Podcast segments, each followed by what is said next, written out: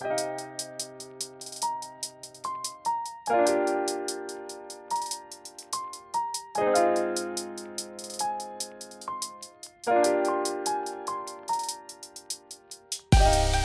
迎收听跳岛 FM，这是一份可以用耳朵收听的文学杂志。在这里，你将听到关于文学的一切，以及更多。用轻盈的声音装载有重量的语言，用鲜活的讲述赋予生活叙事的形状。和我们一起从一本书到下一本书，听见文学，阅读生活。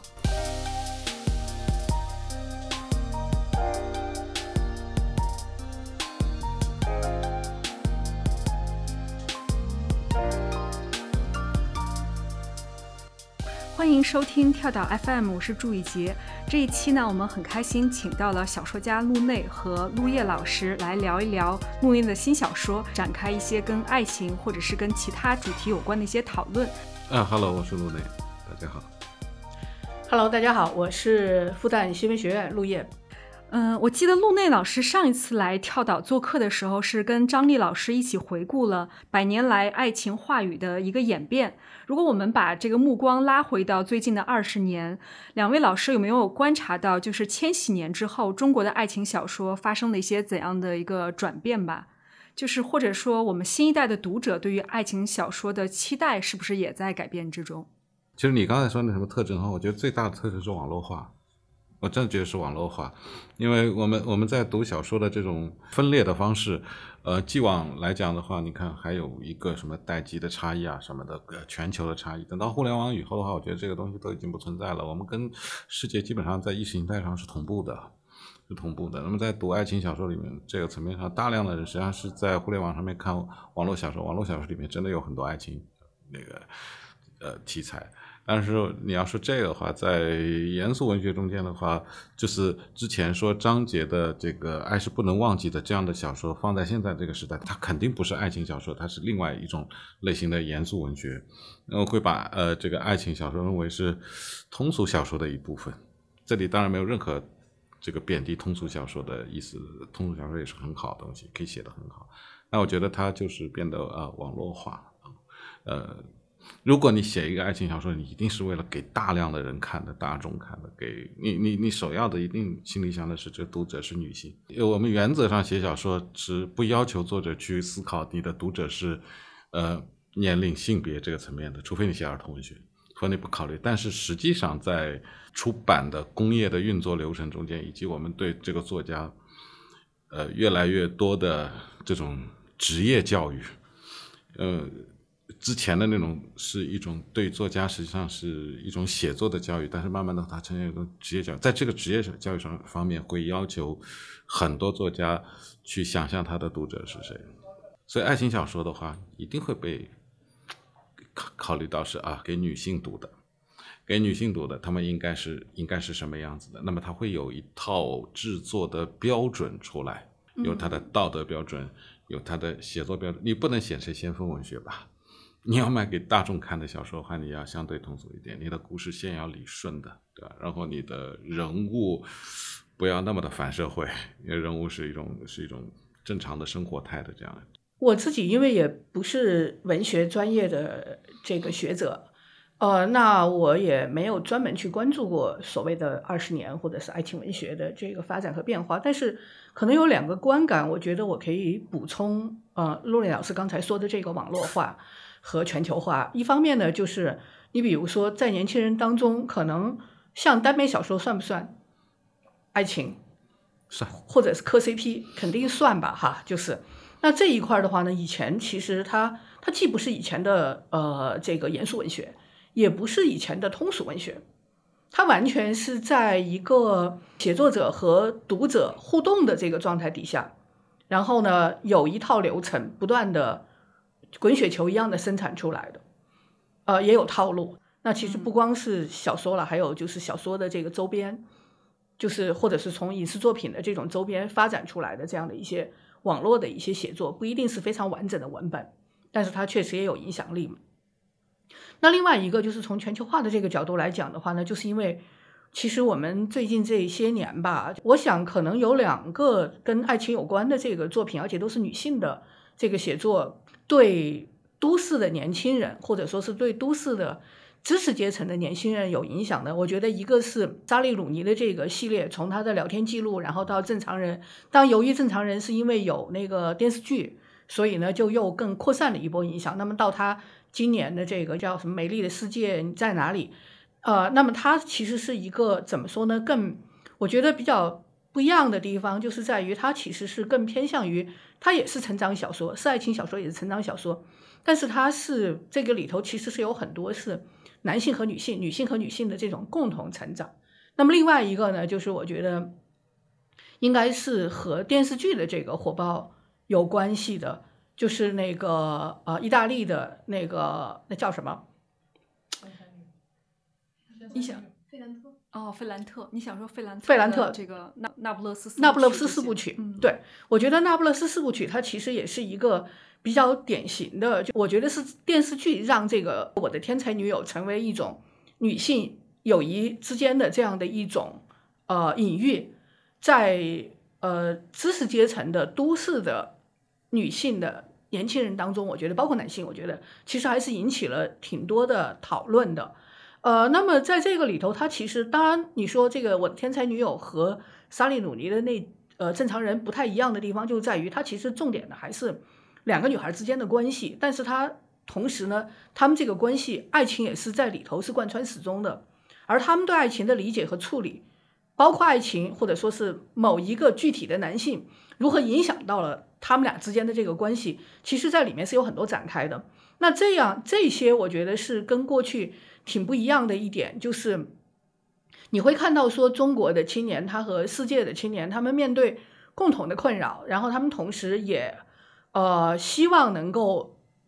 用自己的这种方式去寻求这个答案。所以在里头，我觉得这样的一种就是所谓的国外的小说加上电视剧的加持产生的这个影响，我觉得它其实和我们说的网络文学的那个部分它又是不一样的。就它是在不同的维度上发生了这种关联和呃，包括就是我觉得在互联网上女性的性别意识的这个逐渐的崛起和呃更多的自觉，更多的自觉，我觉得跟这个都有关系吧。呃，像他们这个一代，就比较像千禧一代的这些。作家们他们在写爱情故事的时候，跟过去传统的那些古典的小说里面的爱情就非常的不同。可能过去古典很多小说里面，他们会遇到很多那种很实际的障碍，然后比如说可能是阶级的冲突啊，然后家庭的矛盾，最后呢，然后。是对爱情有一种忠贞啊之类的这种克服困难的一些叙事，但是你在看年轻一代的小说里面，他的这种困境或者是他们在思考的问题，确实也跟就是女性主义觉醒，女性她对于自己爱情里面的这个身份，不再是过去像男性就对男性是一个这种牺牲啊，或者是他认为爱情一定是第一重要的这些一些叙事都非常的不一样了。所以我在想，这个年轻一代现在就是越来越不需要谈恋爱，因为很多人觉得谈恋爱是一件很麻烦的事情，然后他们也会经常把什么“我再也不谈恋爱了，再也不相信爱情了”就是这样一些口头禅也会挂在嘴边。那对于爱情的这样一个叙事，爱情小说来说，会不会对这样的一些创作会产生一些影响，或者你们的关注的这个小说也会不一样？呃，我我至少没有跟年轻的人细谈过这个问题，因为它好像不是一个特别笼统的呃问题，它会它其实非常具象。如果一个人要说他再不想谈恋爱了，是赌气的说这个，还是这个东西像要遁入空门一样？这个，那我是觉得，就即使在前现代，就在古代话，也其实也有很多女性发誓不嫁人的，呃，自淑女就是遁入空门去做尼姑的也是，对吧？更更惨烈一点的，就直接立了贞贞节牌坊了。那么这个是关键在于我们现在我们当下的现在这个年代的呃对这种东西的阐释是不一样的，大家的阐释方式不一样。那你要你现在如果是站在女性的呃全球化的啊自由解放的角度来谈这个问题，和之前会有差别。但是在中国的这个历史上面，哎这上次也聊过。这个历史上面，比如五四的时候就已经谈过女性解放了，对吧？四九年建国的时候也谈过女性解放，现在还是要继续谈，继续把它深化阐释，因为，嗯，如果我们说人的行为模式和感情模式并没有一个质的飞跃的话，我们只能在阐释层面去把它，简单说就让它更合理吧，更符合现代。嗯，罗老师，可能我觉得也是跟社会的这个状况有关吧。就是今天的这个，嗯，在情对情感关系和对性别的这个认同里头，它当然是跟五四一代、跟四九年是非常不一样的。它可能是更个体化的，甚至性别也是更流动的，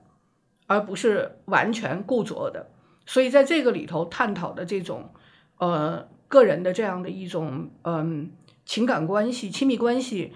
嗯，它和物质匮乏年代。然后和呃单位组织呃作为社会当中最重要的这个构造，当然它中间一度不重要，现在最近又开始变得重要。可能这些社会场景都会对情感关系的阐释是会有影响的吧？嗯，对，是感觉到整个这个社会的风气在改变，然后大家这种社会心态也在改变，同时你对于情感关系的一个理解。可能也随着我们对社会一些理解不同，然后有了一些新的含义。我是觉得我们没有办法代替年轻人回答就是这个问题。那你要是说从我个人的观感来说的话呢，我确实看到我身边的这个年轻人比我们那一代人可能更为保守。呃，更为保守的原因是挺多样的，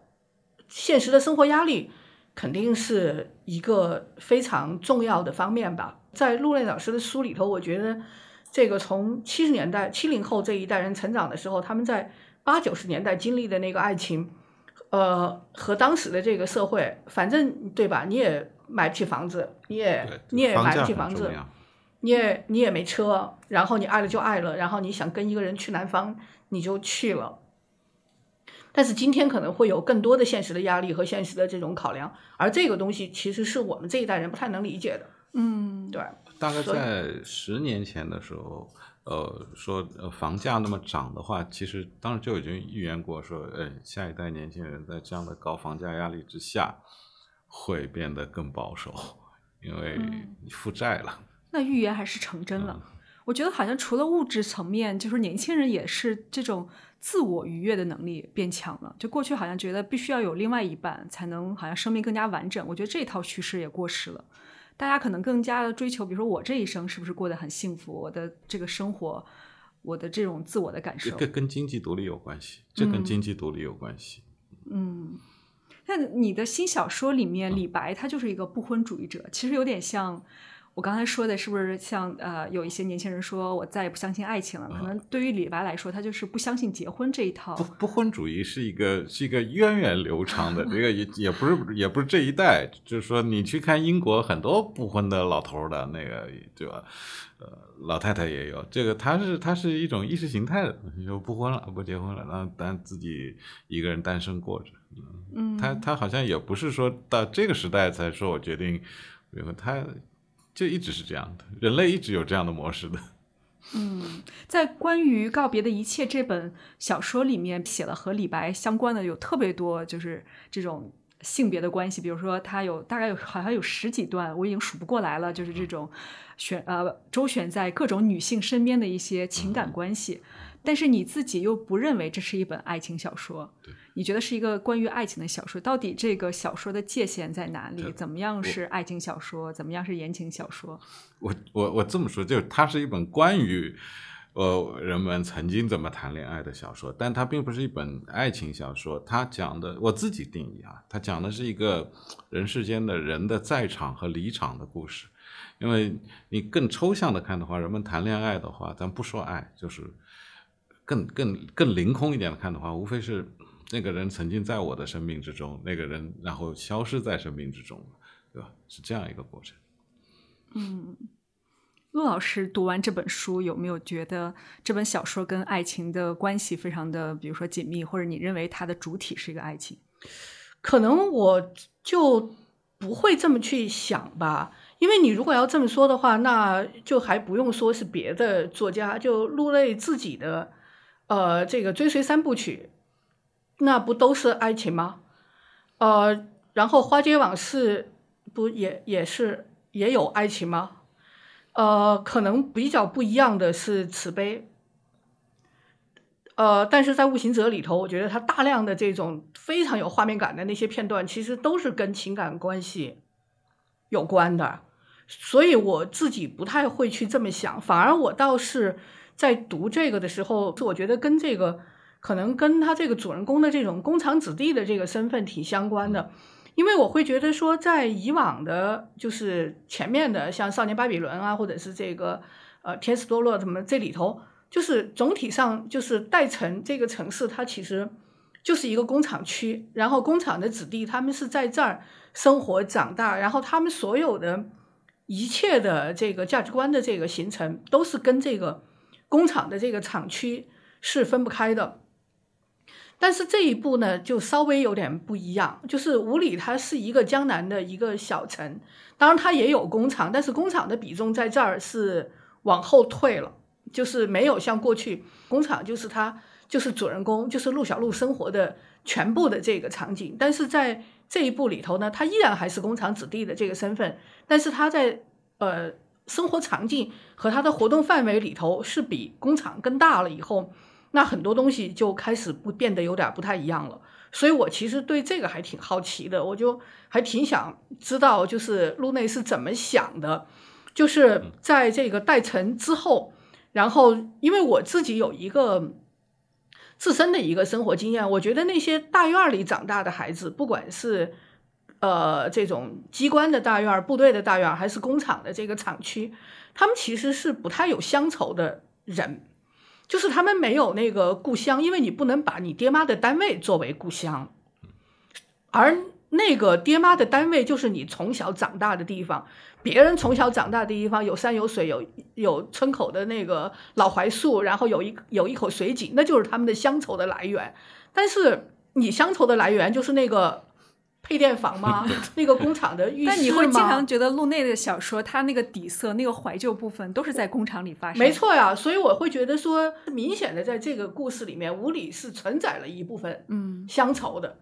那么这个五里这样的一个地点和代城。这个地点的这个变化，然后工厂在这个里面它的比重不一样了，对整个叙事到底带来了哪些变化？其实我挺想知道。我我我来回答了。对，没错，又是你们俩问我了。嗯啊，这个这样的啊，这个因为那个前面的追忆三部曲嘛，就写的很多工厂拼成了一个大圆。这小孩身上毫无疑问带有工人阶级的特特色，但是工人阶级是不主张瞎谈恋爱的，工人阶级要求的是老婆小孩。这个，然后你不要出轨，你不要去招惹太多的女孩啊。年轻时稍微谈两场恋爱，然后结婚，这是工人阶级。李白很显然是个知识分子的这种或者半吊子知识分子身上的这种沾染的恶习。知识分子喜欢谈恋爱，就是这样一个毛病。那么，所以说在这个设置的过程中间，确实如你所说，你判断的非常准确。这个这个工厂必须在这个城市里面给收缩进去。收进去，给空出另外一部分场域，就是那个那个在不断变化的，从一个县级市，从开始的那个咖啡馆，对吧？对，然后一个花花世界，然后花花世界慢慢慢慢慢慢的出来，这样的。否则的话，这样一个场景其实放在一个大工厂的环境中间，它仍然是一个从属的关系。你这个哪敢谁敢在工厂的那个咖啡馆里面跟别人家的，对吧？谈恋爱呢不敢的，这个，但是在城市里面的话，这个是很自由的、很神秘的。你就是一个个人就是个人，有一个莫名其妙的鬼屋一样的咖啡馆，那个里面中年男女就坐进去了，这样啊。有时候警察还会来冲场子，所以，所以他需要呃把场景这样重新设计一下。那么我觉得这样设计的话，跟这个代成就有点不，已经已经写那个代城，我不写的我太多了，知道所以我把它从那个场域里面撤出来，撤出来，重新再设定一个花花世界的场景。那是不是在你的这个观念里头，你会觉得说，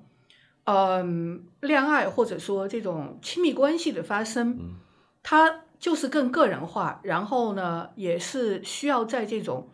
呃原子化的陌生人的社会里头，它才有可能突如其来的产生和消失，所以它必须得是一个城市的这样的一个设定。那么为什么又是个小城镇呢？小城镇其实也很可怕的呀。走出来就碰到那个什么大舅子，对对对对 对，以前以前小说里就写过的，对，所以就你嘎个姘头都会遇到自己小姨子，那你就没法弄了，这样。是呀、然后那个酒店，你想那酒店前台对吧，就一览无余的看到这个城里所有的嘎姘头呀。但这这是一种现实啊，因为我如果说在上海写这个东西的话，那就没有任何张力了，因为你出门肯定不会遇到自认识的人的。我出门这么多年，我都没有很少在上海遇见熟人，马路上突然遇见，对吧？那么这故事就无从讲起了。我需要一个，呃，有一个压力，有个压力。出门还是不太大的城市，但是你还是能兜得住。它不是小镇，它是一个县级市，五六十万人口。然后人家在工厂里面，如果只有两千个人的厂的话，那是没有秘密可言的，所有人都认识，对吧？但是我们大量的其实中国的人口还是生活在那种曾经的就是五十万到一百万人口的这样一个中小型城市里面，嗯，然后这样的城市慢慢发育、发育、发育，到现在可能变成大型城市了。呃，我我家乡苏州，在我小的时候的话，多少人口？七十万，市里面，七十万，底下县级市常熟的人口竟然是一百万。我说啊，就说主城的还没有县级市人口多，哎，他就这样，他把农民涵盖在内。那现在这个城市总的一个体量多少？八百万人，嗯，所以有这么一个过程。对，我觉得这个部分其实是小说里头特别吸引我的，就是你看着他们对吧，从那个黑灯瞎火的咖啡馆，然后火车座，然后到了那个什么太子大酒店，哎然后呢就开始呢有了商品房，虽然大家还是把垃圾从楼上扔下来，这个过程我觉得它其实是中国社会嗯九十年代挺重要的一个发展的一个阶段吧。但是我也想知道，就是工厂子弟的这个身份，因为这个工厂的一个浴室啊，它就始终在这个路内的这个书里头啊，有一种，啊极为暧昧和情色的这个象征吧。然后不出意料的，在这里浴室也还是担负了很重要的叙事的这个作用。是，那么就是对，就这个工厂子弟的身份起到了什么样的作用呢？如果是个知识分子，他也可以不是一个工厂子弟，就是一个小城里面的一个一个爹妈是售货员的这么一个文艺青年，对吧？妈可能也也跟人跑了，然后他自己从小作文写的不错，被老师一表扬就嘚瑟了，然后就开始投稿什么的，也有好多这种人啊，但他不是工厂子弟，就没有了工厂大院的那一层东西。嗯，没有了那个集体主义的那个部分给他留下的痕迹，当然也没有了工厂的浴室，只能在对呃街坊的那种澡堂子里头洗澡，那个搓背可能跟工厂的这个那不一样的，对啊完全不一样我觉得是熟人社会的搓背吧，这样子 他。就是比如说李白的父亲，他脱光了衣服，他后背上面有一些什么东西，熟人看到了这个震撼力，跟陌生人，因为陌生人看了跟我没有关系，熟人看到了或者是他的什么生生理上的有一些什么缺陷，我就对他所有的生活一切，我觉得好像找到了一个洞悉的口。哦，原来他老婆离开他是这个原因。哎，对，哎，你这个解释是对的。我你这这位陆老师在讲我的无意识的东西。我们已经进入了这个性的分析我了。我我我我也不知道我为什么老是写工厂浴室，因为工厂浴室里面很显然这个都是同性嘛，都是男的嘛。我也没去过女浴室，对吧？我也不知道女浴室啥样，但写的肯定都是男浴室。对不起，我们再框定一下，我特别喜欢写工厂的男浴室。，对，因为你没有去过 没有女性浴室的经验是吧？对，有有有我也不敢写，对吧？可以写吧？我觉得怎么不能写啊？你作为一个作家，对吧？没没有去过呀，这个没去过，你可以采访啊，你可以这个对，你也不是说全写你会的东西，对吧？关对关于人体的话，我还是喜欢写男性的人体，你发现没有？我觉得那也是你的舒适区吧。毕竟陆内老师他这个结婚也比较早，他可能我觉得是不是你是不是恋爱的经历也比较少？我啊虽然李白他在你的小说里面有十几段这样的恋爱关系所以，你现在又要说我是这个弥补我的缺憾了，是吧？有人说我在炫耀，现在还有人说，对，当然我们肯定要嗯分清楚，小说不是这个作家的自传了。对，但为什么我老是喜欢写男澡堂呢？我也不知道。就我觉得那个场面，首先我觉得它特别欢乐，嗯，因为洗澡，工人洗澡是欢乐的，不像大款洗澡是夸进去是那种充满权力感的，工人洗澡是没有权力感的那个时代。啊，你一个科长脱光了进去，跟一个锅炉工的平等嗯再脱光进去就是很平等的，但它其中有非常不平等的地方，是师傅会让徒弟说来给我搓澡，然后那个徒大家都是工人嘛，都有把的力气的，那个那个售货员那哪有什么力气？那工人上去搓澡，那搓的可舒服可舒服了，又不用花钱，都是徒弟搓，对吧？那种场面我是哎呀，我是一直会记得，就是他他他像是一种警报的声音，我每次都会被他刺激。嗯。我觉得在这部小说里面，就是李白这个角色，虽然也是工人子弟，但是他跟陆小璐他有个本质的区别，就是你其他的，比如说追随三部曲啊，其他小说的这些主人公，他们没有脱离。这个工人阶级的这个属性，但是李白他就是变成了一个写小说的，在某种程度上，就是说他还是跟知识生产有一定的关系，他不再从事着过去的这种劳动生产，他也算是社会的这种边缘人物，因为他也不是一个正儿八经就是把小说作为职业的那样一个知识分子，所以他就有点像一个浪荡子，但是又带有文艺气息。那你就是用这个角色来。做这样一个叙述，它里面充满了就是他自嘲的成分很多，他也经常就是解构爱情。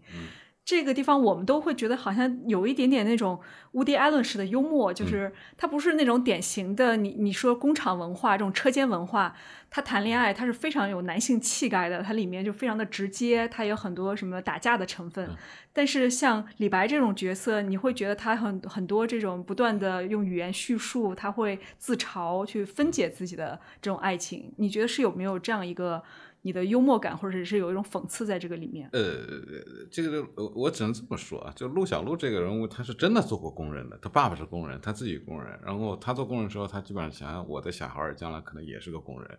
就是这个时代是不变的，啊，他从来没有预见到时代。但是李白这个人物呢，似乎从一开始就在这个小说开始阶段一个回顾中间，但他他早已隐隐的知道这个时代会变成什么样子了，只是，对吧？我们都已经知道结果了。这个是一个写写小说的视角的问题，所以他没有去做工人，他只是他的父亲做工人。他他一辈子其实也就是他也不想被老板去羞辱啊，也干不了公务员。那么。其实成为浪荡子是那一代人，我不知道现在的年轻人怎么。成为一个加引号的浪荡子是那一代人的理想，对吧？就是上海人叫苏州人叫荡吃，你知道吧？这个词儿用的非常好，荡是游荡的荡，是吃是吃东西的吃。一个人是荡吃的，这是这是上海话，这是苏州话，苏州话，苏州话。你说你说你在干什么？他说我在荡吃。游荡还能到处吃，就是这样，哦，是这样一个，是这样，但他是一代人的理想，不要工作，但是同时我也不可能发财，但我手面上也不是很缺钱，就是这样过这种日子，嗯，搞搞创作，那当然对吧？在这个小城里面的话，他无疑会被视为文艺文艺青年，啊，文艺青年很高端的，在那个时代。但是他那样人物的话，呃，跑到跑到上海，跑到北京的话，他什么都不是。他一到上海，那个评论家，在上海的评论家，那个女女孩就跟他说：“他说，你看你这个，我我早就知道你这种作家一显形，肯定是个土包子的样子，穿的衣服都是不对的，对吧？那对他有要求。但是在那个城市里面无所谓的下地方。其实这个人物本身，我读下来，我觉得他在我以往的这个经验里头，会觉得。怎么说呢？就是在那个年代，有很多，呃，希望自己成为就是一个创作者，呃，一个知识生产者，但是他又由于呃各种各样的原因吧，他不可能是在专业机构或者是在高校，但是在大城市里头的那个情形呢，是和这个小城市是非常不一样的。就像如果要是我们今天看那些五零后、六零后的那些作家、诗人、艺术家们。说起来，他们的八十年代就是互相在串嘛，然后推开大学宿舍的门啊，一群人就开始聊，然后也嘲讽，也解构。那这种状态一直到七零后上大学的时候，就是在八十年代的后期到九十年代初，还有这样的一种氛围。但是呢，这个角色就是路内的这个角色李白，他不在那个圈子里头。他完全没有办法进入到那个圈子，但是他就是我们觉得这种人，他其实在小地方是蛮多的，呃，但是他们往往都走不到最后了，就是通常可能在一段时间之后，就路内说的那个嘛，就是我要能够搞点创作，看点书，然后我夸夸其谈，有的时候也冷嘲热讽，但是我也不能太缺钱。所以我其实也挺好奇，就是在这个故事里头，我所看到的这样的一种，在小城镇，然后小城市，然后他一直还是要在这个写作的圈子里头，但是他好像又没有太多的跟其他的艺术家或者是作家要迫切的发生关联的那种愿望，因为我自己的日常经验里头是觉得，大部分创作的人在这种状态底下是特别迫切的要跟其他的人。发生关联的，然后在我们那，包括比我们小的那一代人里头，其实就是闯入到一个评论家那里，然后闯入到另一个作家那，就开始坐下来谈。然后可能在八十年代初期，呃，更那个的是今天的年轻人所不能理解的，就是文艺青年们互相长篇的写信，嗯，长篇大论的这个写信。啊，我就记得好像，比如说王颖就提到过。还那个他和黄灿然还互相保留着他们当年给对方的这种，就是两个大老爷们对吧？就这样互相写信，然后都谈文学什么的。是，但是李白不在这个里头，除了他的年龄比这个更小一点以外，但他似乎好像他没有其他的文艺青年的朋友。然后他不像在《悟行者》里头，你会觉得说，虽然一个仓库管理员对吧？但是他其实是努力的在去搭建自己的一个周围的一个小气候的。但是李白就没有去做这个事情，那这是为什么呢？就这个角色他自己当然有他的生长的规律，但是我不知道，就是就陆内老师又在问我了，好吧？那可能就是我年轻时候就是这个样子吧。你觉得还是在李白身上投射了这一点，好像真的经历跟我很像，因为我我本来可以写他认识好多文学青年啊什么的，但是我忽然想想，我自己在二十七八岁之前，我就没认识什么文学青年。这个这个好像难以解释，我不知道我为什么，我是确实认识一些，然后立刻就断了联系。可能我这个人天生就不太擅长跟人家长期的保持一种保持一种长期的联系。那么在现在这个微信时代的话，呃，倒是很容易一直保，因为手机号码不会换嘛，这个就一直在，对吧？但在写信的时代的话，就是写着写着就不知道有一天什么，有人忽然那个人忽然不给你写信了，你也不给他写信了。然后两年以后，你怀疑他地址就换了，然后然后这个事情不就结束了吗？这个友谊就结束了呀。那过了十年，你们还能想得起来谁是谁吗？但是时那个时代非常容容易流散掉，所以就是说我真的我很少跟文学青年能建立一种长期的关系，在当时啊，当年，嗯，好像李白也不会就是专门花心思去破圈，比如说就像刚才陆叶老师说的，八十年代的这些。知识分子或者诗人啊，作家，他们很喜欢去拜访，就是其他的诗人作家，比如说翟永明老师就跟我讲说，以前顾城怎么样去跑到成都工厂里面去找他，然后大家晚上就聚在一起吃饭，然后朗诵诗，就有很多这种串来串去的关系。但是李白，你看他所有的关系都是他的一个很原生态的，比如说是他。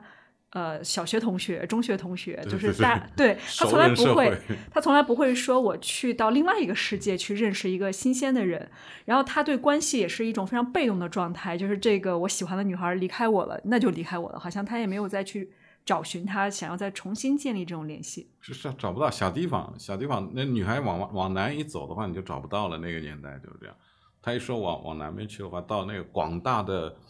南方啊，香港、深圳、广州，那时候都还不不不说上海了，真真正南方去了那个地方，就真的是下海了。到了海里面，你就找不到了。嗯，他甚至连自己的母亲，他也是只是说了几嘴，可能想要去找寻自己的母亲。我觉得那个他是恐惧吧，他他实在是不太能看见他老妈，这个说跟一个大款在一起啊，怎么样？这种结局对他来讲是就就毁灭性的。所以他到后来想象他老妈去做了女间谍，对吧？为了祖国去做一个国际女间谍，啊，那这个他可以承受，嗯，他觉得这个这个符号可以的。他宁可相信自己的母亲是叛国罪，他也不愿意让他的母亲就是被所谓的跟有钱人在一起，这种对他的打击这个这个是毁灭性的，这个太具体了，太具象了。其实我挺好奇的，就是这个母女关系里头，就是在这个叙事上，因为就是。作家采取了一个办法，最开始是只是告诉我们他妈妈就走了，不见了，跟别人跑了，但是就死也不告我们他妈跟他爸是怎么搞到一起的，要到很后来才讲了那个故事，就是他爸替别人去相亲，就是我就觉得这个处理，好像这本这本书在结构上跟别的都非常的不一样。为了丢掉一些读者吧，就通过倒叙这个方法 提高阅读的难度。好像这个，我觉得这个还不是一般意义上的倒叙，就是这个，我老觉得这个安排里头是有什么意味的，但我不知道那个意味是今天作者在这里对作者在这儿。交代一下，作者可以。呃，就是这个李忠诚这个人物的话，我我去年有个有个朋友或者有个老师吧跟我说，他说李忠诚这个人物一辈子都很傻很笨，你要让他在最后要闪光，知道吧？我说我让他闪光了。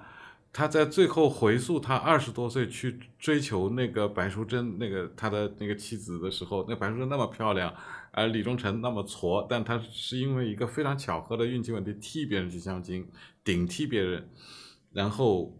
竟然娶到了，这就是他一生最高光的时刻，这就是他闪光的时候。但这并不是，这是一个悖论，这是一个这个人物在此前的闪光，但他被放到了一个小说需要闪光的位置，似乎更反衬了他的失败，因为他的一生都在都被那个光芒所笼罩。但对于读者来说，就一直会有这样的一个疑问啊，就是他那个就肯定是由于时代的这个变化，对吧？但是关于他爸怎么娶到他妈这件事儿，他就变成了一个很闹心的一个。所以呢，你是特意把他安排到那么后面，我倒觉得说，他不光是这个让他的这个闪光闪在最后，你已经知道他这么倒霉了，对吧？然后你对吧，还发现说哦，原来他。他一生就只有这么一次做对了的事情，但是那个后果也是很糟糕的。我甚至于我都会觉得说，他特别像是一个带有一点先知先觉的这样的一个作家的这个视角去看这个，就说你已经知道这个人生其实就是特别无奈的，哪怕你偶尔做对了一件事情，他也无助于挽救你的这个颓势。就这个是有意识在这个里面安排的吗？因为吧，我会觉得，我还真不知道陆燕这小说你什么时候开始动笔的？二零二零年，那也就是在新冠疫情之后，对不对？对的，嗯。那在新冠疫情之后，尤其是到了今天，我们再来看很多东西，可能跟二零一九年就非常的不一样了。对的。所以我就不知道你这样的一个安排，它会不会跟就是我们经常说的那个，就是。呃，朋友圈里头经常会说的，就是我们当时以为只是个开始，没想到就是个结束，对吧？就是我们到好多年以后才发现，它原来就是个结束。然后就是就是爱情神话里头李小姐的那个高跟鞋已经凹断了，然后一路下坡路，对吧？但我们当时不知道那是下坡路的开始呀，我们还以为是对吧上坡路的这个嗯对这个这个起点。我就觉得。我看到这一段的时候，我其实是有一个这个特别强烈的这个感觉，就这种当下性。你虽然是在讲一个过过去的故事，但是那个心态是跟今天的这个当下的心态是完全吻合的。是的，嗯，是的。我在读李忠诚这个人物的时候，我的感受是有一种，就是男性的那种自尊被深深的冒犯到，因为他就是后来他跟自己的儿子说，有一天他就非常强硬的讲。就是你的母亲其实并没有给我戴绿帽子，我们两个是正常的离婚，正规的离婚。对，我觉得这些肯定都是他编织出来的谎言，因为他无法接受自己就是妻子背叛了自己，或离开了自己这样一个在一个小的城市这么一个小的地方。我感受到的是，越是在这种很闭塞的地方，男性的这种自尊心跟就是自己的这个婚姻关系也会有很大的关系，会强强的绑在一起吧。呃，他他不是做过一次救火阴魔吗？对，救了救火以后就救国家财产，然后还被表彰过。其实这这个东西，对我觉得在那种小地方呢，对他已经就是落下了不太好的这这个一个一个评价了。人们实际上是嫉妒这样的人的存在的，更何况嫉妒他的母亲很漂亮啊啊！至于这个李白嘛，自己也是说小说里说的，这个也是一个非常讨厌的小孩儿。这是个大家非常讨厌的形象，那么全家其实都很讨厌，你知道，就是这个站在正常人角度来讲，嗯，所以现在老爸们讲讲话家产不清，母亲们一个上海女人很高傲的样子，是，放在小城里面的话，呃，我不知道读者就如果我去看呃分析这个局面的话，我就这样一个结论。嗯，因为这个里面有一些呃关于母亲的记忆是李白的视角嘛，就是他在描述中他的母亲。呃，总会穿着那种非常精致的那种衣服，好像在整跟这个小城的气质完全都不搭配。对他老他老妈喜欢戴口罩，嗯，把自己脸遮起来。但是我们现在戴口罩是因为疫情，以前其实呃冬到了冬天，人们也一直戴口罩，因为怕皮肤怕脸上的皮肤被撑坏掉，嗯，所以就会戴棉的口罩。这完全就是一个非常精致的上海女人才会有的一些表现。上海女人的表现，对。嗯，所以我在读这个小说的时候，呃，你会感受到就是这样一个漂亮的母亲离开了，然后李白内心是无比的这种怅然。那么美的一个女神，还是自己的妈妈。后来他的这个老爸就是。李李忠诚，我觉得他也是一个，就是虽然自己是一个那么平平常的男人，但是他总是很自信的去追求一些像女神级的人。他又去追求于婉之，就有着和他母亲有着相同气质、美貌这样一些特色，就是会被男人去偷窥洗澡的两个女性，就是他认为啊，就是于婉之和他的自己的母亲。我作为读者的这个观感是这样的哈，因为我会觉得。对于李宗盛这个角色来讲，他娶到那个漂亮老婆是他没有想到的。我觉得他不是呃自信或者说是自尊，他其实一生都在等着他妈离开，然后一生都在害怕他妈会离开，然后终于离开了。呃，但是他又必须要把这个故事要呃怎么说呢？要要在他儿子面前要圆回来。所以呢，他给出了很多可能是他自己被他强化和脑补出来的一些东西。那么，嗯，而且呢，在当时的那种情况下，其实他代替别人去相亲，然后他追求，呃，人家审视了他几天，决定了就跟了他。他是没有过那个恋爱的那个那个七上八下的那个过程的。那么。但由于他这个怎么说呢？起点太高，这个德不配位，对吧？呃，这一下子就不好办了。自自从他妈走了以后，然后他又特把他自己的那个英雄事迹还挺当回事儿，然后他也会强调，你看他他又当上副厂长了啥的。这个在那个小城里头，绝对是让普通人是特别讨厌的。他已经不太可能再去找一个普通人做媳妇儿了。而且呢，更糟糕的就是，他又不像在别的故事里头，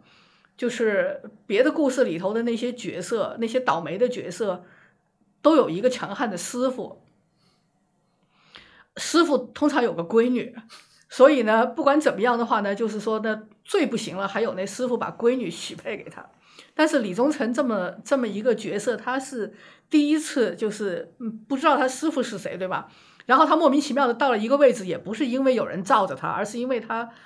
就是那个忽然这个莫名的勇敢了一回，然后这个意外，当然这种意外其实在慈悲里头也发生，也发生，但是还是有师傅罩着。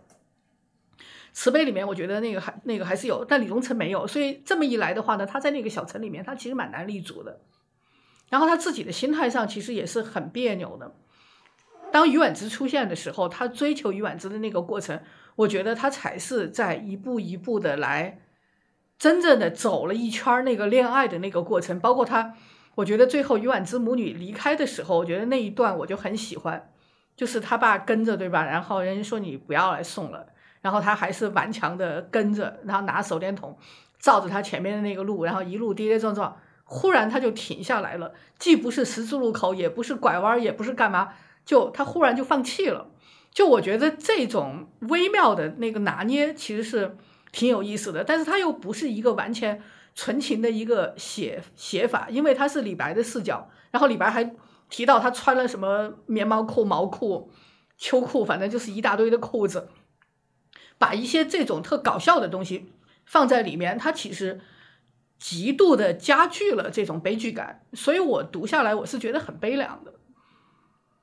对，就是如果他没有一开始的那个娶到这么一个老婆的这个德不配位，他以后可能是可以过一个平凡的人生的，但他过不了了，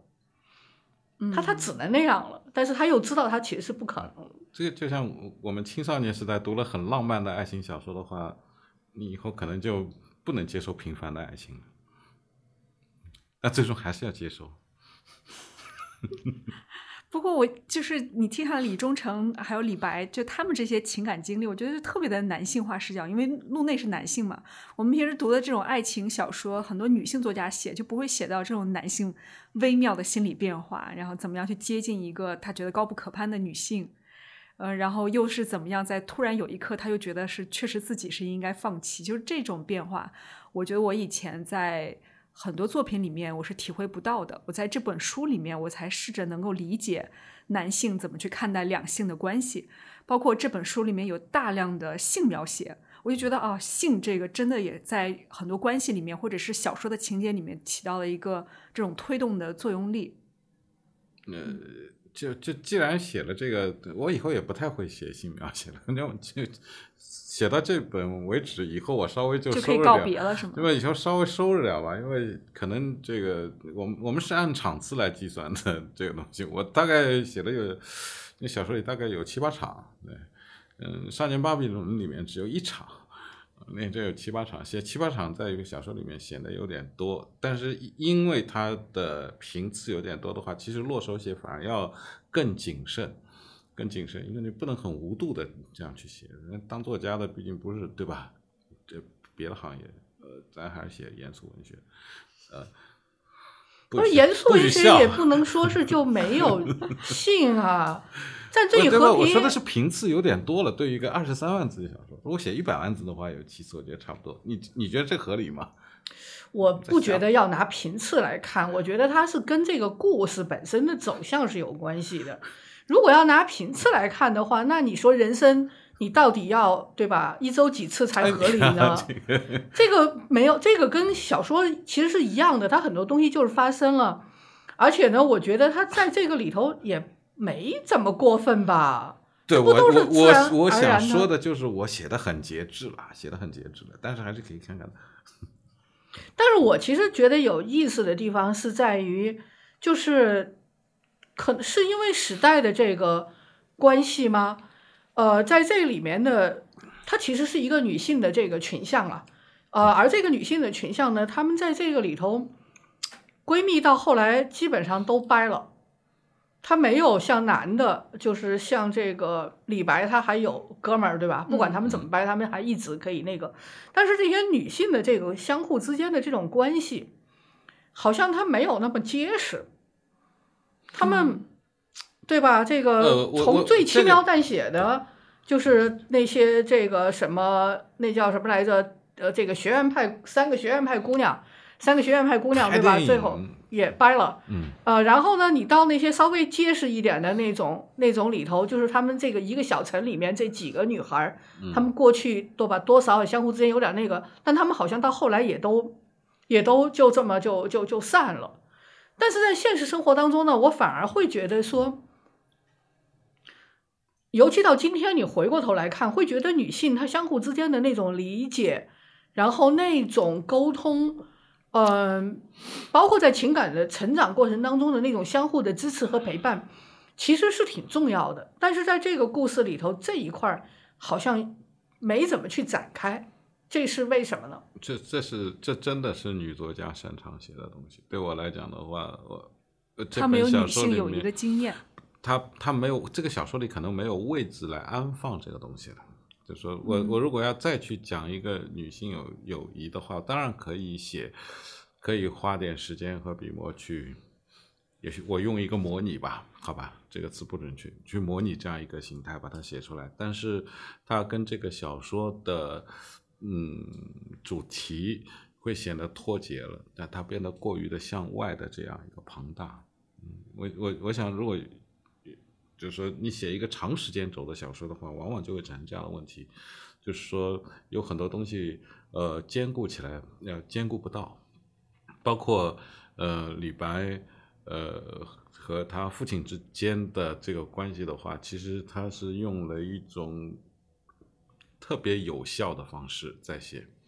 就是在一个一个点上面把这个东西做足，然后，但是我们知道，就是说真正的真正的人间的关系并不是这样的，真正人间关系是很日常的，啊，就这些日常的每一天的点点滴滴，构成了我们之间的一个关系，我们的认知和存在感，绝不会因为说某一天啪房子塌掉，你把我拉出来，我们就构建了这样一个关系，不是的。但是在小说里面，或者说在一个有一点点带有戏剧化冲突，稍微有一点漫画式，有一点点漫画式这个小说的小说的，因为它时间轴太长，三十五年的故事里面的话，它没有办法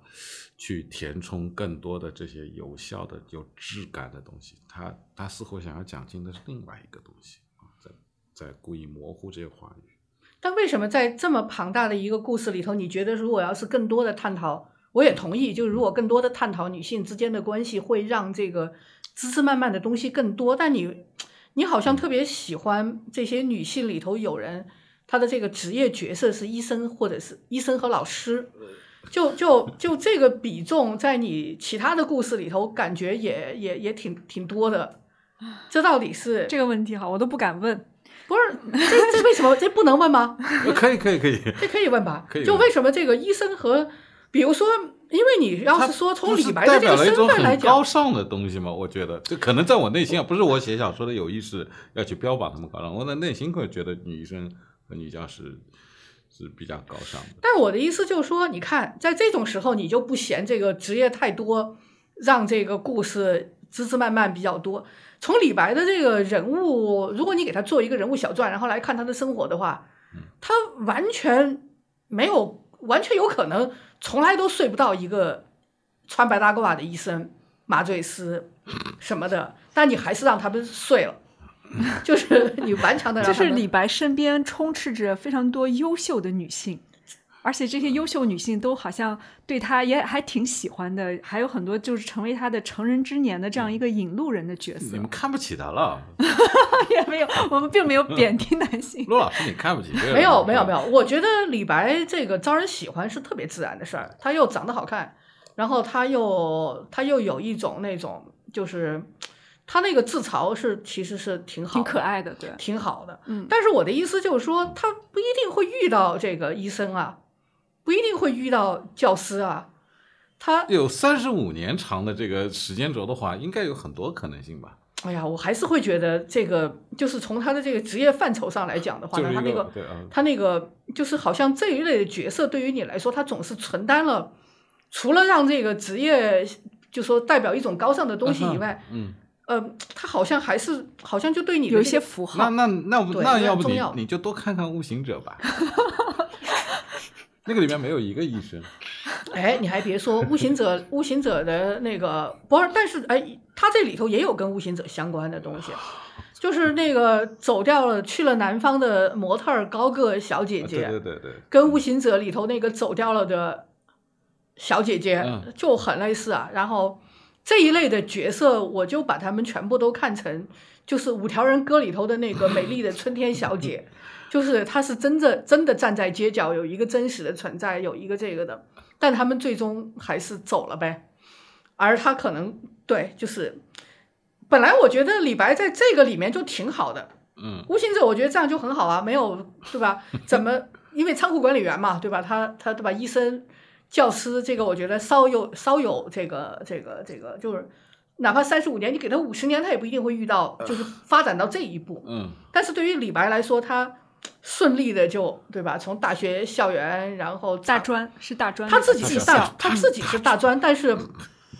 人周安娜对吧？这个这个长笛小姐姐对吧？长笛小姐姐，对吧？然后这一路上，这个女文艺评论家，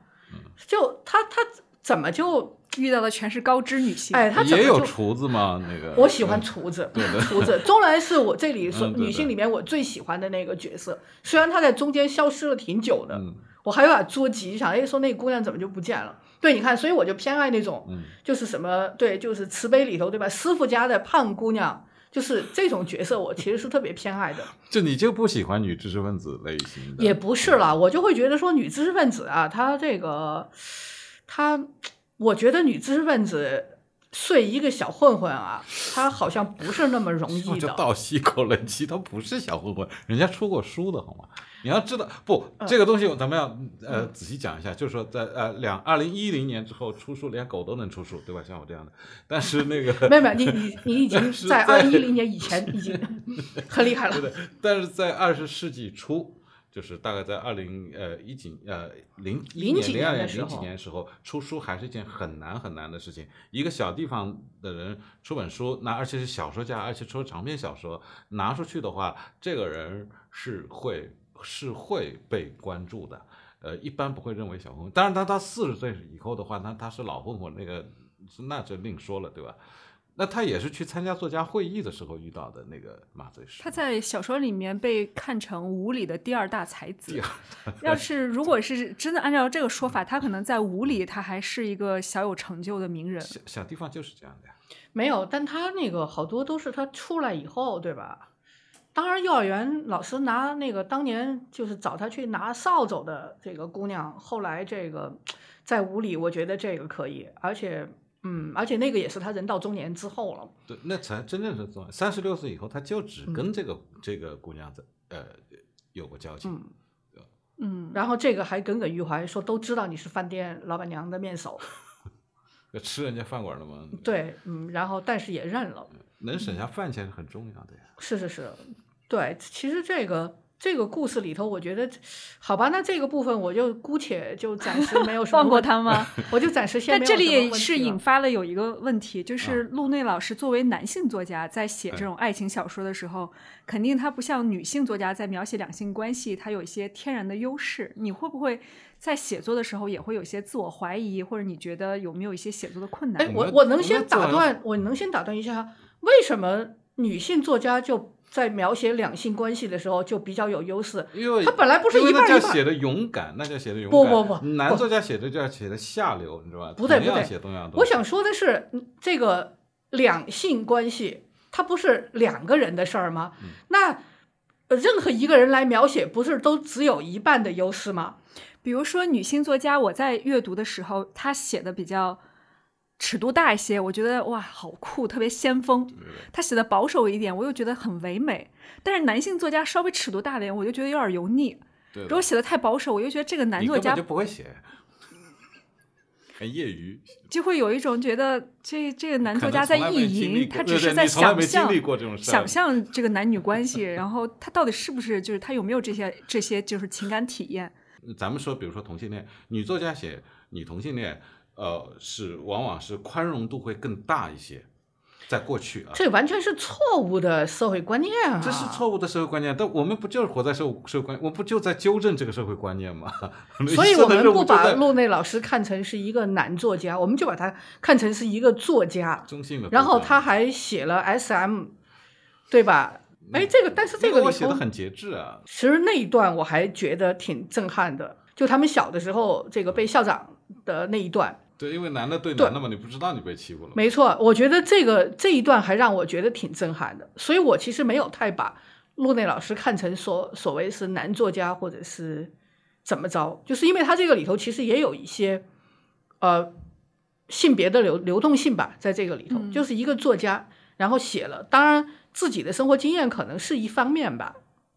嗯，我觉得现在我跟你们聊下来这一幕，特别像李白在接受那个女教授的一个审判的那个情节。我我这什么自己的生活经验是怎么回事？不是我的意思是说，不一定非要有自己生活经验才能写啊，哦，就是你不是有的作家是比较多的偏向于自己的依靠生活，自己的，嗯对，偏向于自己的生活经验。然后路内的这个就是成也代成，败也代成，就是一开始《少年巴比伦》给人的那个印象太深了，然后老把那个陆小璐往他自己身上，别人把他往他自己身上套。嗯，那么像有一些作家，他们到后来就是在自己的第一、第二部小说之后，他一下子就把那个跨度拉得特别大。然后呢，你读者呢就没有办法再去套他的那个生活经验，那就只是去看一个故事的这个好坏。嗯，但是这个路内老师这个不幸的就是在于，就是代陈的阴影呢还在，对吧？这个工厂子弟还在，然后呢，广告公司这个这个广告牌掉下来什么这些呢也也在，老让你觉得这个有他自己生活的那个影子，但是我觉得读者都不应该去强化这个东西。但是可能从另外一方面来讲的话呢，我就会认为说，这是不是就是路内的舒适区？就是在这样的一个设定里头，这样的一个人物，然后他是比较能够把握的。我为什么会觉得慈悲特别好？就是他和别的都不一样。然后我当时的感觉就是说，在慈悲之后，他是不是应该会有更不同的这个人物设定和场景？但是会发现这个悟行者，他咔嚓又回到了，又往又往代城的那个方向又回了一点。又回到代城？不是，他不是写了七八个城市呢。他写了七八个城市，但是他都是那一类，都是有工厂的。痕迹，而且在这个故事里头，我明显的还是觉得，就是无理的部分就比上海的部分好。嗯，好像，好像你会觉得说，虽然他也写了上海外公家什么田林新村，然后什么医学院什么的这些，但是好像上海这个城市还是悬浮的，无理就很具体，我也不知道这是为啥，所以这个就不知道到底是作家怎么处理自己的个人经验。嗯。就是说，如果我要讲上海的，他你看那个小说里面，他每一次到达上海的话，都是以做客的形式。做客的形式对这一个城市，对一个城市的理解是不不能够见血见肉的。这时候我们就用一个很庸俗的比喻，叫“用见血见肉”，他做不到。那么，呃，就说我没有办法替这个人物去见血见肉，所以因为他就像一个飘荡而过的人，但当他回到。这个呃，他的家乡的那个城市之后的话，呃，他会变得稍微自如一点。但是好像在这个小说里面的话，对于这个城市的描写也没有像呃《少年巴比伦》那样去描写一个工厂。小环境总是好写一点，也不像《花街往事》。《花街往事》因为街也好写，围绕着那个照相馆，然后这个蔷薇街，你所有的每一户人家，他们住在哪，相互之间的那个距离，在那个。文字里头都是能够感觉到的，这个那个空间感好像确实没有那么对，因为他更往内心走了，是吧？我想我想放掉一些，就是说把放弃掉一些元素，就是实际上写小说来讲的话，你你靠住一个元素来写的话，这个小说变会变得很容易写。你你靠住一条街，然后靠住一段关系，靠住一段关系，那再难写的小说都能够有一个支撑点。呃，如果说是一个不稳定的呃东西的话，当然我最后还是靠着无理这样一个东西啊，这个，但我没有去呃挖掘它，就说实际上他要讲的这个东西，我觉得跟无理这样一个城市也没有太大的关系，它要发生在别的地方其实也是可以的。我希望这次能够能够讲得更抽象一点，嗯。对，但我我打了一个岔就错了哈。回到那刚才那信的那个话题，这还没完呢。就是因为你说这个场景，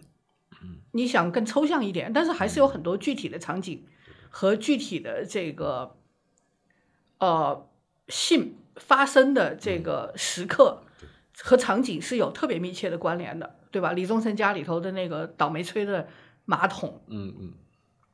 然后太冷什么，对吧？然后这个。呃，因为吃了太咸的菜，然后要到处去找水喝热水袋里头的水，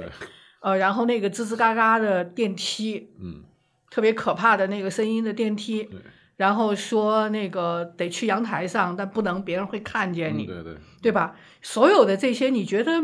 场景对你来说，你你想这个场景是不是和这个具体的人物和每一段性的这个关系，对于李白？的这个自我成长，你是想从里头有有意识想体现的东西吗？呃，你你看，这个人在性的活动中间的话，因为他过于的激情，就像喝醉了酒一样，对吧？他呃留下的记忆往往不是连贯的，往往是片段式的记忆，但会有一个非常莫名其妙的最深刻的东西。当然，每个人的经验不一样，对吧？我也采访过别人，当然我采访都是男的，问问别人这这方面。那你为什么不采访点女的呢？因为男的愿意跟我讲啊，这个。你你没去试过，你怎么知道女的不好吧，我去采访过了，但是我不我不便告诉你我采访是谁，对吧？好的，没问题。啊，对，都都大体，但问的男的绝对是多的，因为男的我们稍微喝点酒，你就骗他讲出来嘛，这个。对不起，开玩笑啊，那个。讲讲。那么呃，有的时候大家会呃，咱们讲正正式，他会用一种小说的叙事的方式来跟我讲，但这个东西很多东西都是极其切片式的，是没有逻辑关系。就说啊，你们为什么要这样做，或者那为什么要发生这样的一个关系的话，我发现很多男的是解释不清楚的，他会用极其抽象的简单语言说，因为我喜欢他呀，就因为我心动了呀。然后你再让他往深了讲的话，说你这个，你是不是有一个给他，你用他心理分分析方式或者小说分析的方式来讲，是不是找到初恋感觉什么？他会指着我说你神经病啊！就我就是喜欢他，你知道吧？呃，非常简单。但是我觉得在这个非常简单的呃这种模式下面，呃，并不是说他他像一个动物那样简单，他也有他的自身的另外一种感受方式。比如说，他会说呃呃，比如说有一些极其破碎的印象啊。来告诉我，但这个里面，它像一点，它什么呢？它它我感觉像写诗，它像写诗，它没有一个小说的逻辑，但是它写诗的一句一句的这些东西能够排列整齐，排列整齐。那么，当它出现了这样一个一行东西，一行一行的一列东西之后的话，我也能看得出来啊，说这个男人的内心是怎么样的啊，他当时是一个怎么样的状态。那李白这个角色，就是他在九十年代，大家可能会知道，那是一个就是中国社会急剧变化，然后充满了机会，很多人都是在这种呃生活在一个布满的欲望、机遇这样的一个生活的状态里面。但是我总觉得李白是一个反应很迟缓的人。你看他从来不去主动的跟人建立一种新的连接，也不会去主动的寻求一些比如说事业上的机会，因为那个时候也肯定有大量的新兴的行业出现嘛。他是一个一直在被动告别的，特别是你看他在两性关系里面，几乎全都是这些女性主动的离开了他。对，是你有刻意的想去塑造这样一种感伤，就是你觉得对时代的无力感这个是他的倒霉啊！他的前面的三十五年都是这个时代在往上走的三十五年，这个时代从来没有往下坠过。在这种往上走的时代，呃，时候像他这样的一个人是一定会被踢掉的，但是。但是那些女性并不因为，并不是因为她失败而踢掉他，有一些人是因为他失败表现差而踢掉他，还有一些人是因为别的原因。还有你说的九十年代变化多，机会大，我觉得其实我这一生中看到的变化大、机会多的最那个的年代是二零一四年到二零一八年之间的。那才是真的中国机会最多的一个一个年份，就是中国加入 WTO 之后，这种经济的一四年就是就是影视影视最火的那个几年，然后共享单车满大街跑的那个几年，那就是资本那对那几年，那才是我觉得中国真的觉得中国机会最多的时代。满大街我其实去烧烤店，小孩谈的都是说这项目做成了我们两个亿啊，你好小的小孩儿，我这听呆了，在北京。满大街都是这样，咖啡馆里谈的全都是钱。我们纯从钱的角度来讲的话，那个几年才是我觉得机会最多的。但是，它好像并没有过去太久，但但它已经是上个时代了。嗯，你是不是特别的钟爱就奋起时代之下，但是就是有一点倒霉气质或者有一点失败气质的人？对，因为我经历过的所有的时代都是奋进的时代。我。一九七三年生的，你想想看，到一九八零年，呃，就说有记忆念小学，一直到二零一九年，对吧？整个国家和城市何曾停顿过？从来都是往上走的，对吧？但是这个、这个、这个可能会塑造了我这一代人的性格，但是它并不是。他并不是说我一出生这个国家就已经非常好了，这个社会就非常好。我出生的时候说，我我每可能说这个情况是很差很差的，从很低的位置往上走，所以能看到，所以我就爱写这个。嗯，也许我以后就不知道该写什么了。但会不会也是因为，其实对于大部分普通人来说，就是抓不住机遇的，就是眼睁睁的后知后觉，然后发现。时代呼啸而去，对也有很多竹篮打水一场空的人吧。他以为自己到了这个时代的浪尖上，但是其实你努力之后，发现其实跟那个躺平派是一样的结局。还真是对的。嗯，我觉得我今天在跟二位对话的时候呢，就是特别有一个场景感，就是很像小说里面的一段话：人生难得遇到两种人，一种是沉静的男性创作者，一种是豪放的女性评论者。这是从文本意义上而言，也是从生活意义上而言，更可以从象征意义上而言。这段话是陆内老师小说里面的一句话了。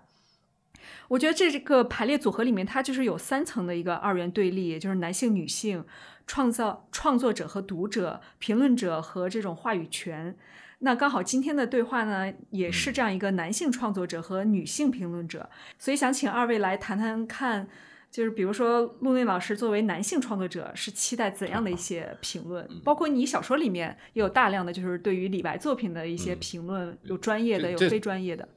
事情分两层讲啊，就是说，呃，其实他这在小说里面，从寓言的角度上来讲，他其实，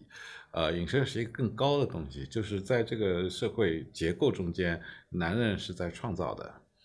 男人是在创造的，一是这是一种偏见，对不起，我这么认为啊，呃，女性只是依附于这种创造后面进行评论的，但是这个结构显然是不对的，因此他做了一个反差，是那个。沉静的创作者就是什么也创作不出来的，知道吧？嗯。而豪放的女性评论者是要颠覆掉你的创作者的位置的，这样一个女性。李白说的是这个，就是说，你说的男性指的是你在这个位置上面，其实你做不了什么东西，而那个女性是，他本来完全可以替代你的。那么他讲的是这个意思。然后，那当然，我们完全从写作层面来讨论的话呢，是这样的，就是说。有次有一个老师跟我说，他说：“你知道吗？你是个女作家。为什么是个女作家？他说男作家是什么呢？一下一家伙写很多很多小说，很很厉害，然后后面就再也写不了了。那是男作家。他说，呃，女性向的作家的话，他是说可以不断的写，不断的写，这样一一直一直写下去的，那是女作家。啊，我觉得这个他讲的很有意思。嗯，创作力就更加的持久。那也想请陆叶老师聊一聊。”那您作为女性评论者，您期待看到一些什么样的作品呢？首先，我不接受这个性别标签，我也不是一个评论者，我就是一个普通的读者。然后呢，可能在当下吧，嗯，喜欢认真的读小说的人也不算太多了。然后我还幸存。我当然是女性主义者，因为我自己的这个自然性别的身份在这里放着，然后我会对性别问题会比较敏感，但是我并没有在路内的故事里头看到，就是说我不想用这种二元的方式去解读它，就是因为我觉得在这个里头，他的这些人物不是刻板印象当中的那样的性别角色，就是每个人都都有那个特别。窝囊的时候，然后每个人都有可能偶尔的勇猛，然后男性有就是有情感关系上的他的那种怎么说呢？快速的变化，但是女性也有决绝的拂袖而去。所以呢，在这个里头，我倒觉得说，也许我们今天这个时代，我们从故事里头能够感受到的那些东西，嗯，如果要是我们把它看得更个人化。看到每一个个体身上的那种更复杂的东西，而不是把它做男性和女性的这样的一种二元，我觉得可能会更好吧。所以我为什么会说，你看陆内这次他还写了 SM，对吧？然后他还写到了呃男性在童年时代遭受的这样的这种阴影，他要长大了很多很多年之后才会被看到。其实你会看到这些，这这些都是流动的，这种心理感受也是流动的。嗯，他不是一开始就。有一个明确的这个自我的感知的，他也是在学习，在在不断的反思、反讽和这个嘲弄和真诚真情流露的过程当中，一点一点的搭建起来的。所以这其实是一个特别好的一个一个一个故事文本。我是觉得它有特别强的这个电影感，就是里面的那些场景，实际上你都是可以。你觉得是有那个画面，然后有色彩，有有一些有声音，甚至于有气息的，比如说像动物园的，就是。对这个结尾，我觉得比悟行者的那个让我更喜欢。悟行者的结尾就是更复杂吧，我自己是觉得。悟行者，我我一看到文艺青年去西藏，我也很喜欢西藏，我不反对去西藏。我觉得这个对我觉得不怪西藏，我觉得它应该是一个任何一个一个远方。那文艺青年去迪士尼不是也是一样吗？我其实还挺喜欢 悟行者的那个结尾，因为我觉得它有很多变化，或者是它很复杂。像一个解谜题。我是觉得《悟行者》的那个结尾啊，太意料之中了吧？就是，但是或者我也不知道啊，，反正你有一个喜欢的就够了。那好，我们今天的节目就到这里，非常感谢两位陆老师，也希望大家可以关注一下呃陆内的这本新小说《关于告别的一切》。谢谢，聊得很好哎，好精彩耶！我从来我很少见就是让您 battle 起来。所以，所以我喊对人了，对吧？对啊。这我说。